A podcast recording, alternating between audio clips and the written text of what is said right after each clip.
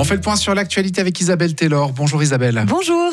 Enfin, une romande est candidate au Conseil fédéral. La jurassienne Elisabeth Baumschneider s'est lancée hier dans la course à la succession de Simonetta Sommaruga.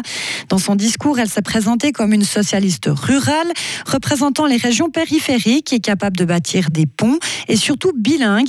Malgré tout, ses chances sont minces face à trois autres candidats tous issus de Suisse allemande. Le vice-président du Parti socialiste suisse était aux côtés d'Elisabeth Baumschneider hier pour appuyer sa candidature.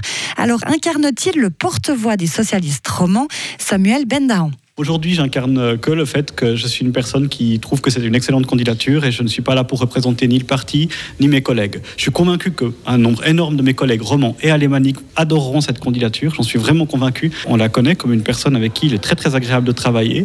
On la connaît comme une personne extrêmement compétente. Aujourd'hui, on peut imaginer pendant une petite période que les romans soient un peu surreprésentés. Il faut savoir que finalement, c'est toujours difficile pour les romans. Et puis, quand les minorités sont surreprésentées, c'est beaucoup moins grave que quand elles sont écrasées. L'élection au Conseil fédéral aura lieu le 7 décembre. Des automobilistes ont aperçu une biche dans un talus au bord de l'A12 entre Matran et Rossens. Ils ont prévenu la police fribourgeoise ce matin peu avant 11h. Des patrouilles se sont rendues sur place mais n'ont pas encore retrouvé l'animal. Il n'y a eu aucun accident ou perturbation de trafic sur le tronçon concerné. La nuit des musées Gruyère, Glane et Pays d'en Haut aura lieu ce soir. 12 musées de Romont à Châteaudet en passant par Broye et seront ouverts de 17 à 23 heures. Ils proposeront des ateliers, des conférences ou des expositions sur le thème du voyage. Le studio Momopai à Bulle a décroché une distinction lors des Swiss Game Awards. Son jeu Captain Velvet Meteor s'est démarqué parmi les huit nominés. La cérémonie récompense depuis 9 ans les meilleurs jeux vidéo du pays et a eu lieu hier soir à Zurich. Le studio bullois avait déjà remporté un prix en 2019 pour son jeu Persephone. Une fribourgeoise à la COP27.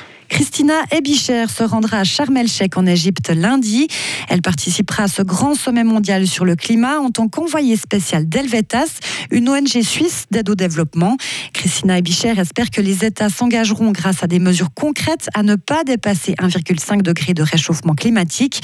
Et elle se réjouit aussi que la question des pertes des dommages et de l'indemnisation des victimes du sud du changement climatique soit abordée dans les discussions. Christina Ebicher. Il y a des endroits où il ne s'agit plus de s'adapter à un changement climatique, parce que le climat a déjà fait que les bases de vie sont perdues. Par exemple, au Bangladesh, où à cause de la montée du niveau de mer, il y a beaucoup de gens, des milliers de gens qui ont perdu simplement leur terre, des petits paysans qui sont sans rien du tout. Donc là, on ne peut plus adapter il faut changer totalement la vie. Et puis ça, c'est quelque chose qui est très important dans cette discussion de, perte de dommages, qu'on n'oublie pas ces gens-là. Et par exemple, nous, comme Helvetas, on a aussi des solutions par rapport à ça. On travaille déjà avec des communautés où les, les petits paysans ne peuvent plus faire la production des aliments, donc ils ont besoin d'un autre travail et puis on les appuie dans la formation. Dans ces cas-là, Helvetas peut financer la formation des paysans à d'autres métiers, celui de couturier par exemple. Selon Christina Ebicher, il est donc indispensable que les ONG partagent leurs expériences dans ce domaine lors de ces COP. À l'étranger, Joe Biden appelle les pays à faire plus d'efforts sur le climat. Le président américain a fait une brève escale hier à la COP 27 en Égypte. Joe Biden a énuméré les catastrophes liées au climat qui se sont multipliées ces derniers mois à travers le monde. Il a assuré que les États-Unis tiendraient leur objectif de réduire leurs émissions de moitié par rapport au niveau de 2005. L'ancien président Donald Trump va-t-il repartir à la conquête de la Maison-Blanche? Selon l'un de ses proches conseillers, c'est sûr. Il annoncera mardi qu'il est candidat à l'élection présidentielle de 2024. Donald Trump faisait planer le suspense et avait récemment promis une grande annonce depuis sa résidence de Floride. Le républicain de 76 ans aurait dit à son conseiller Bien sûr que je me présente, je suis gonflé à bloc. Retrouvez toute l'info sur frappe et frappe.ch.